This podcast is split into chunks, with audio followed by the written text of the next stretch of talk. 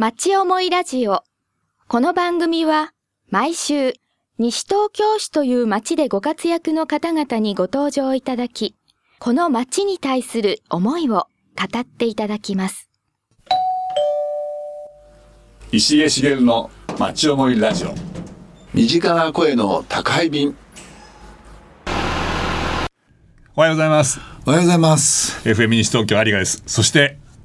石毛茂でございます。石毛さんいつもはあの石毛さんがあのメインになってどなたかをゲストにお迎えするという感じでこの番組動いていますけども今日はちょっと僕がお邪魔をして。いやもう暮れですからね。何でも言っても。みんなね忙しいんですよ。バタバタですね、えー暇なの私ぐらいなもんで。そんなことないでしょ。本当に。だって今年だってすごく忙しそうでしたって。石毛さんなんかテレビなんかでもちょこちょこなんかお顔拝見した気がするんですけど。そうですね。もうよく言われますよ、うん、あのテレビですね、はい、えよく NHK もそれから民放も結構、まあ、テレビ出たんですけど、う。ん、まあ、石毛さんテレビに出るのはいいんですけどね、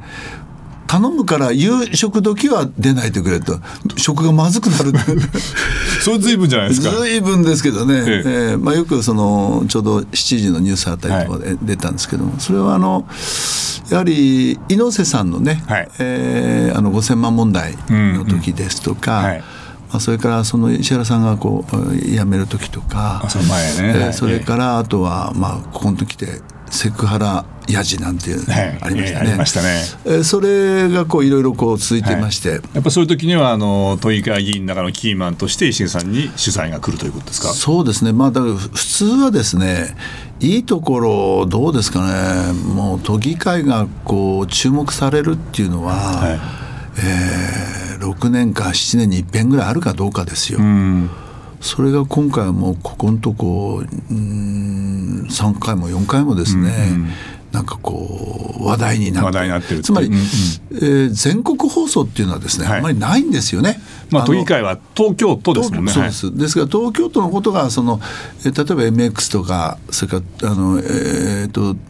東京テレビ、まあ、えー、テレビ東京なんかではこう定期的なところでは、うんまああの都議会の今のニュースを出したり。というのはありますけど、はい、そうじゃない部分ではですね今まではあんまりなかったですよね、本当にこのところ世話しないというか、大体あの12月になるとですね、はいえー、石原さんがあのまず辞めて、はい、その翌年、うん、今度猪瀬さんが辞めて、その翌年結局あえー、そうかそうそれで、えー、選挙があったわけですよね。で今年は、えー、衆議院選挙があって、はいということでですね。もう12月になるとなんかあのあるんですよ、えー、そうなんで。まあね西東京の場合は衆議院選挙の後に市議会議員選挙まであってもとっても大変ですもうなんかねずっと選挙で、えー、三昧でしたね。ね、うん、あの議員の方は選挙になると熱くなっちゃうって方もたくさんいらっしゃいますけど。うん。寒いところもねこの、あのあ寒さ知らずで、え えー、まあ今回本当に急遽がね衆衆議院選挙でしたから、は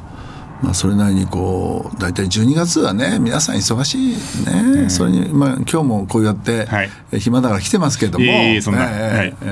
まだいろいろ今日もお話聞かせてください。よろしくお願いします。で石毛さんあの知事が3人今お話の中で名前が出てききたと思うんですけど、えー、石毛さんはその3人の知事とこうやりね、やり合ってきたっていうか、えー、一緒に仕事をしてきたっていうか、えー、やっぱり違いますか？やっぱり違いますね。うん、あのまあ、石原さんっていうのはあの、まあ、国会議員から、は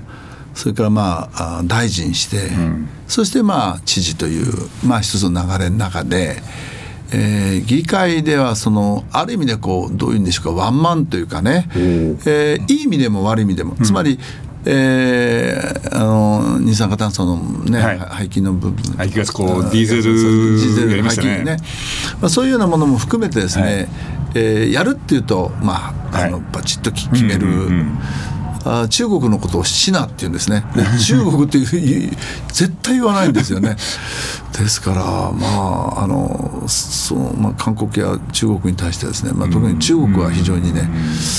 あの強いこう感じが受けましたね。なんかそういう言葉をそういうふうに使うっていうのは、ね、大元作家でいらっしゃるわけですから、うん、言葉の使い方ってかなりいろいろ考えてらっしゃると思うんですけども。ですねえー、ですから言い直して言い直させられたりしてね、うん、えー、する場面もあったりしましたけど。うんだから、うん、あの非常にだからリーダーシップということは非常にこう長けてたと思いますね、ただやっぱり外からの意見をなかなかまあ聞いてもらえなかったとい。う場面もあるかもしれませんね、次次に猪瀬さんはですね、やっぱり作家からこう入ってますから。その作家ですもんね。ええー、まあもう2人作家がついて、はい、でただやっぱり行政をですね、うん、えー、やってきたわけではないんですね。あの石原さんのもとで副知事をされてきて、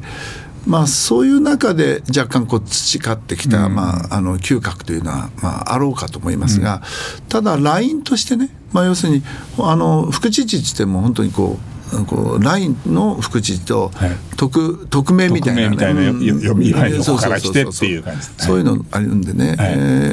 ー、猪瀬さんはその匿名のような感じで、うんは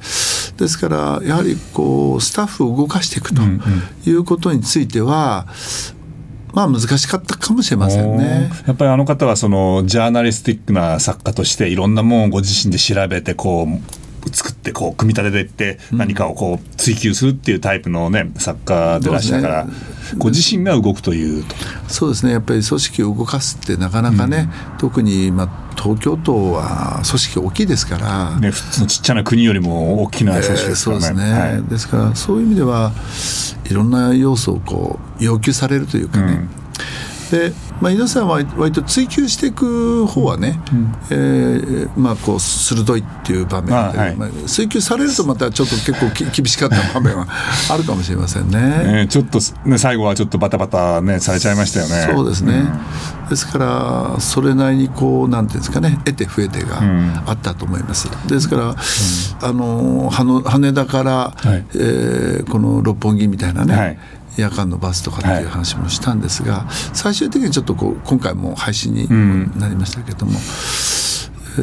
いいくつかその例の地下鉄のね、うん、まあ東海王みたいな、はい、まあ、それもちょっとこう、まあ、あんまり進んでないし、ね、でも九段下の駅は便利な ありますけど。っていうぐらいな感じで、はいぱりこう強くこれっていう感じはですね、うん、あんまりなかったような気がします。まああの、期間も短かったってことはね、ね。ね、ありますけど、ね、あっという間でしたよね。うん、あっという間に変わられた方も、でもまたちょっとあの学大元は学者さんでしたっけ？えー、今の知事は、今の知事はそうですね。経済学者国際経済学者という感じで、まあなかなかねあの議会でも鋭い感じがいたしますね。鋭いっていうのは、まあ本人もね厚生大臣えされていたからそれなりにこう自分のまあ考え方を、うん、まあ、原稿なしでこうやっていくという場面はあろうかと思います。うん、特にあのこれから、まあ、あのオリンピックもね、はい、えー、えー、5年後ということでございますので、えー、やっぱり国際的なね都市にこう変わってくるとい。うところには、はい、その旗振りとして非常にこういいんじゃないかなというふうに思いますけどね。はい、ですから、うんまあ、まだあの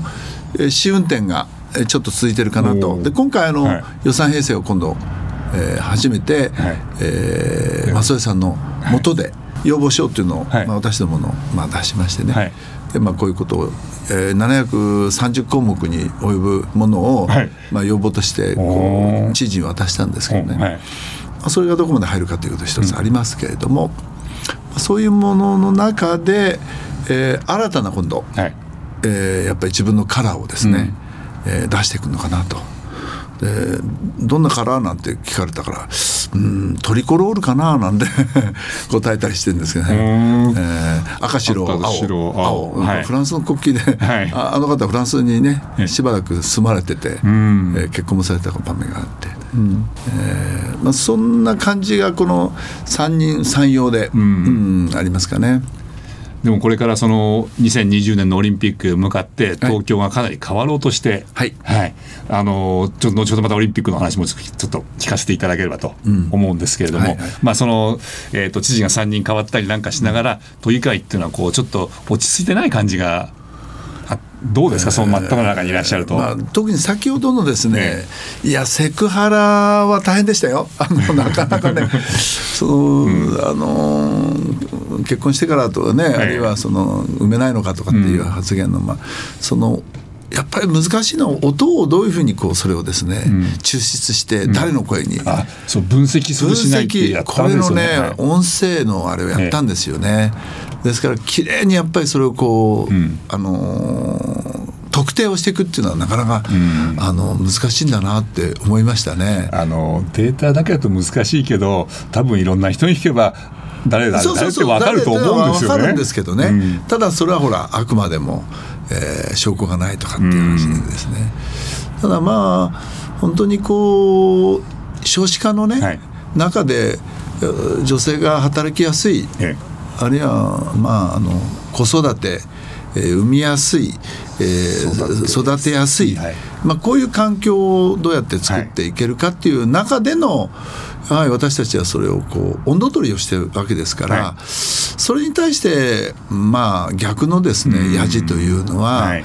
まあ私どもとしてはですね、はい、まああの遺憾だなとい。うふうに思いますね。あの先ほどおっしゃられた要望書700何十項目の中にはやっぱりその子育てそれから子子育て産みやすい育てやすいっていうところにはかなりそうですね入ってますね。やっぱり保育園学童保育、はいえあるいは出産に対してのね、うん、あのしっかり手厚いものをしてほしいということですね。それからま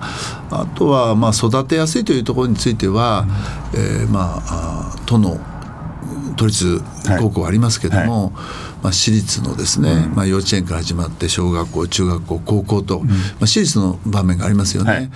でそれのうん公私間格差っていうかね公立と私立の格差,、はい、格差をどのように縮めていけるのかと、うん。はい、やはり学ぶというところについては平等にこう、えー、こうであろうが死であろうが学びやすいということをですね、まあ、させていきたいなと、はい、うん、それもやはり育てやすいということにこうあの環境の一つでしょうかね。はい、うん、石毛茂の町思いラジオ。身近な声の宅配便。ところであのオリンピック、はい。えー、なんか楽しみなんですけども。あのそうです、ね、どうなんですかね私はね、はい、あのー、オリンピックの時にちょうど目の前でマラソン選手を見たんですよ。はいはい、1964年の時。そうですそうです、小学校5年でね、ええー、短パン履いて、ええ、まあ、短パンって言ったってあのボーイスカートの格好してたんですけどね。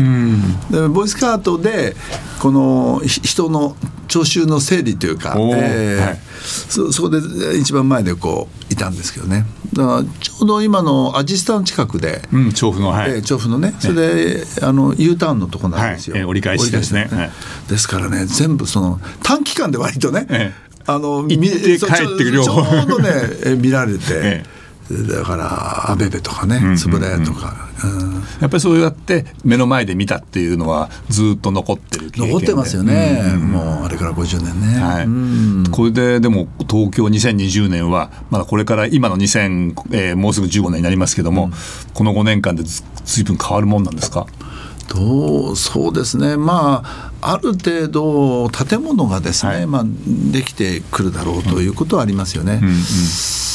まあ、あとはその要するにハードソフトの部分でどうなのかって、はいええ今申し上げたようにハードがね、えー、建物が、ね、建物が。で割とあそこのお台場の周りね江東区にこう、まあ、集中してるんですね。はい、うん。だけどじゃあソフト面どうかというと、はい、えー、海外からこう来た時のまあ言語の、まあ、調整とか、はいそれからパラリンピックも同時にしますから、はいね、バリアフリーのね、はい、えー、バリアフリーはえー、そのハードのバリアフリーね、はい、まあ、階段エレベーターエスカレーターの部分や。あるけれどけれどもやはりこのソフト面では、うん、あのやっぱりそれをこうどうやって、うん、えー、いろいろ誘導していくとか、はい、えー、例えば耳の聞こえない人は、えー、国際手話っていうのがありましてねあ他にそうですね。手話だって言葉によって違うわけですね。そうですそうです。ですから、えー、そうした国際手話もですねできるような人を養成するということで、うん、まあそうしたそのソフトの部分ですね、はい。まあ、言語だとかねそういうのはまあ、それからおもてなしをどうやって快く受け入れるかっていうことのですね、はい。えーまあ、教育なんかもですね、うん、必要だろうということであれば、はい、やはりハードソフトが一つの、うん、遺産としてですね、はい、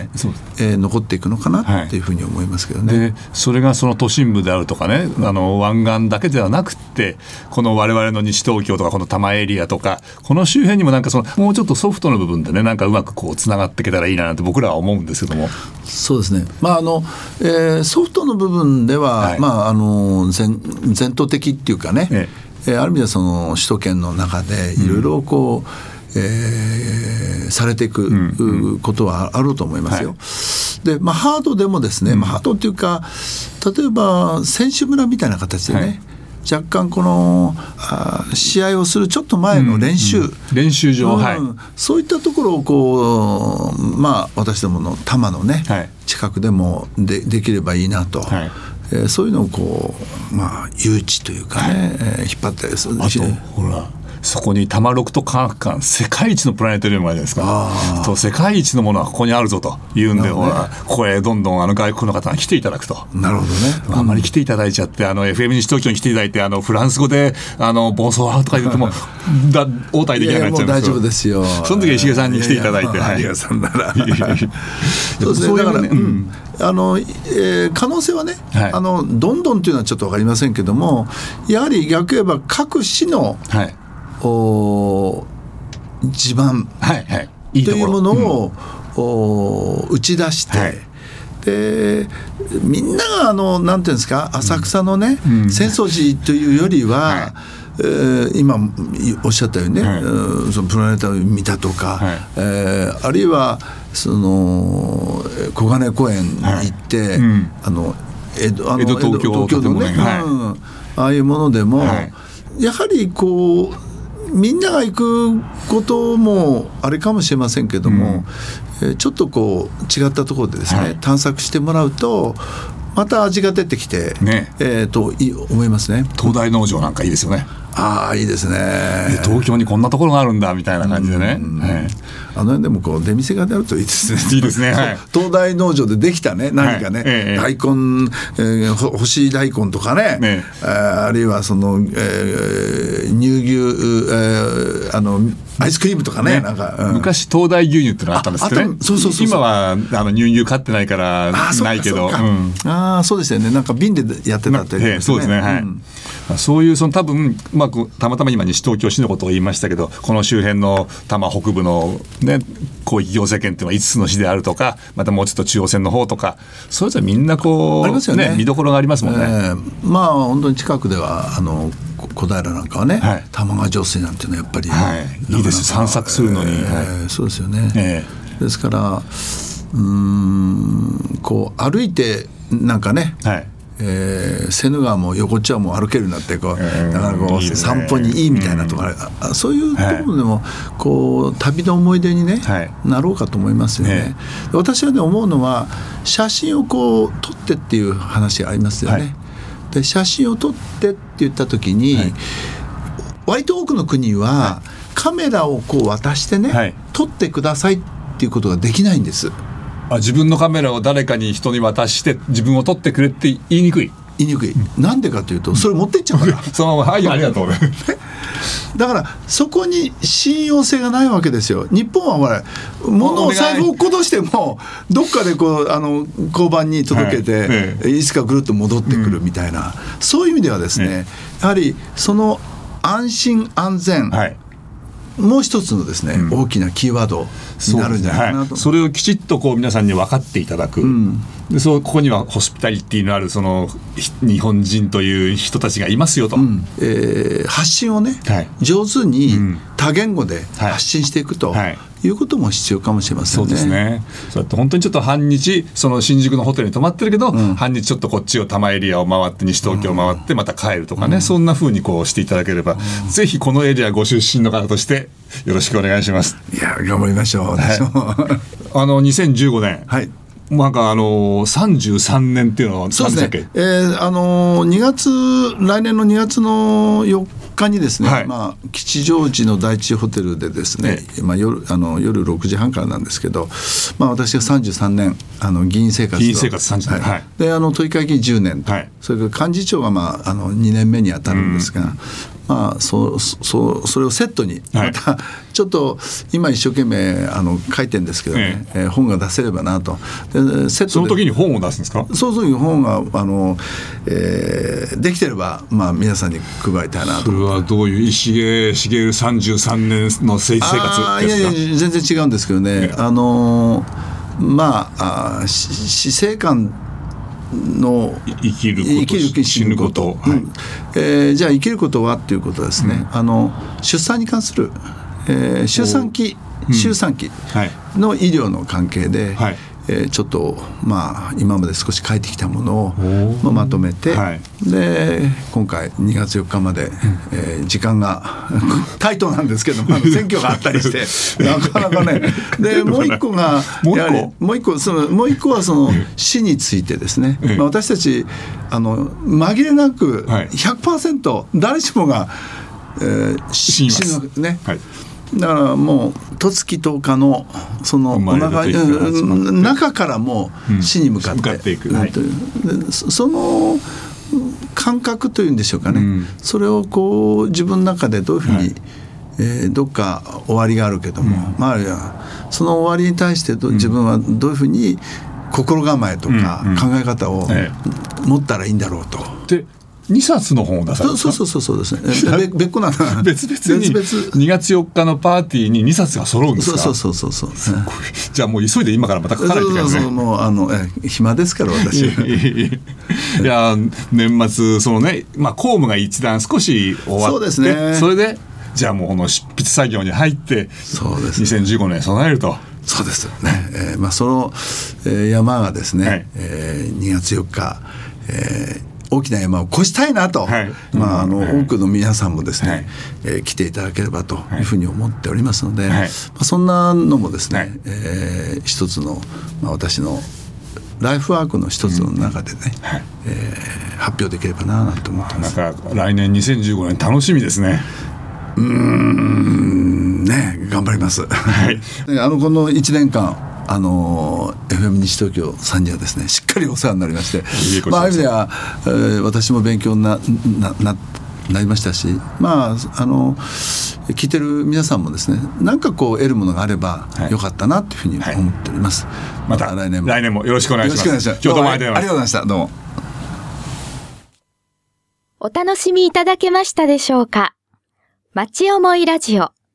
この番組はポッドキャストからもお聞きいただけます。番組では放送しきれなかった部分までお楽しみいただけます。詳しくは FM 西東京、または町思いラジオで検索してください。